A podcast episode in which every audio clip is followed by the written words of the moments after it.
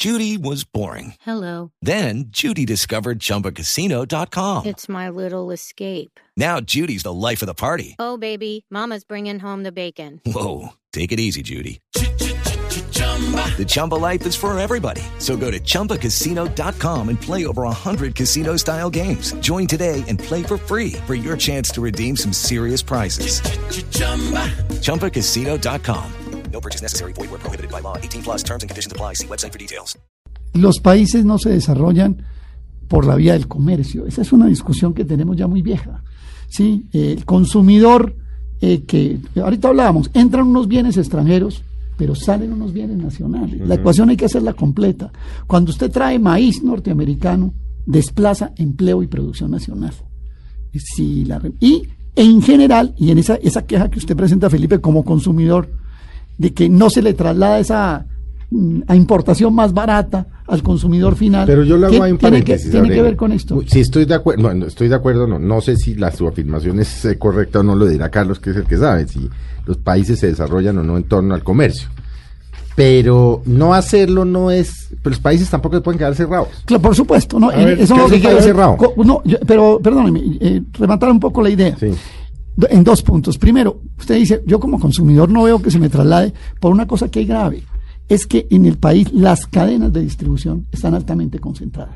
Fíjense usted, y en eso es importante hacer Deme una un nota. ejemplo, Hombre, por deme ejemplo, un ejemplo concreto en- para en- Doña Ruth. en Doña ¿Qué Ruth es una cadena de distribución?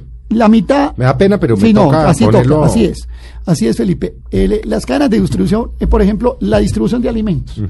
Más o menos hoy en Bogotá, entre el 40 y el 50% de la comida se consume en dos superficies grandes que son de dos empresas.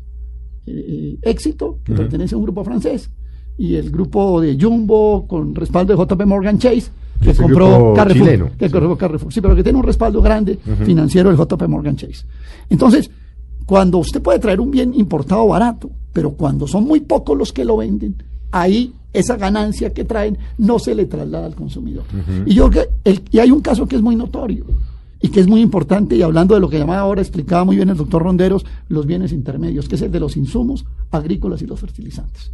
Usted sabe que eso ha sido piedra de choque en Colombia en el último año, sobre todo. Hoy en Colombia, cuatro grupos extranjeros traen fundamentalmente esos bienes. Y hemos encontrado que los agricultores en ciertos sitios de Colombia los adquieren al 100% por encima del precio internacional. O sea, no se beneficia. No se benefician. Y son ¿eso un grupo, norte- los tratados un grupo, nor- un grupo norteamericano, porque los tratados les permiten, es un grupo norteamericano, un grupo venezolano, un grupo noruego, que son los principales importadores de esos insumos, sobre todo los fertilizantes, y no se les está trasladando al consumidor final. A ver, Carlos, ¿cómo, cómo? A ver, yo, va- varias presiones. Primero, claro que es a través del comercio que se genera la riqueza, desde luego. Porque qué tal que hay gente que es buena para unas cosas y hay gente que es buena para otras cosas. Y la gente que hace unas cosas bien, las intercambia con otras personas que hacen otras cosas bien. Eh, el doctor Aurelio es un gran polemista. Eh, yo no me lo imagino eh, produciendo maíz. Eh, a lo mejor no es tan eficiente como lo hace en las cabinas de radio, que lo hace divinamente. Entonces, eh, lo mismo sucede en la producción. El que es bueno para el maíz produce maíz y lo intercambia con el que produce trigo y es bueno para producir trigo y el que produce café. y- porque solo en la medida en que cada cual se dedique a lo que es bueno y lo intercambie, eso lo dijo por allá Un señor David en- Ricardo hace en- 200 años. en un señor que se llamaba Adam Smith en 1776 en un libro que se llamaba La riqueza de las naciones.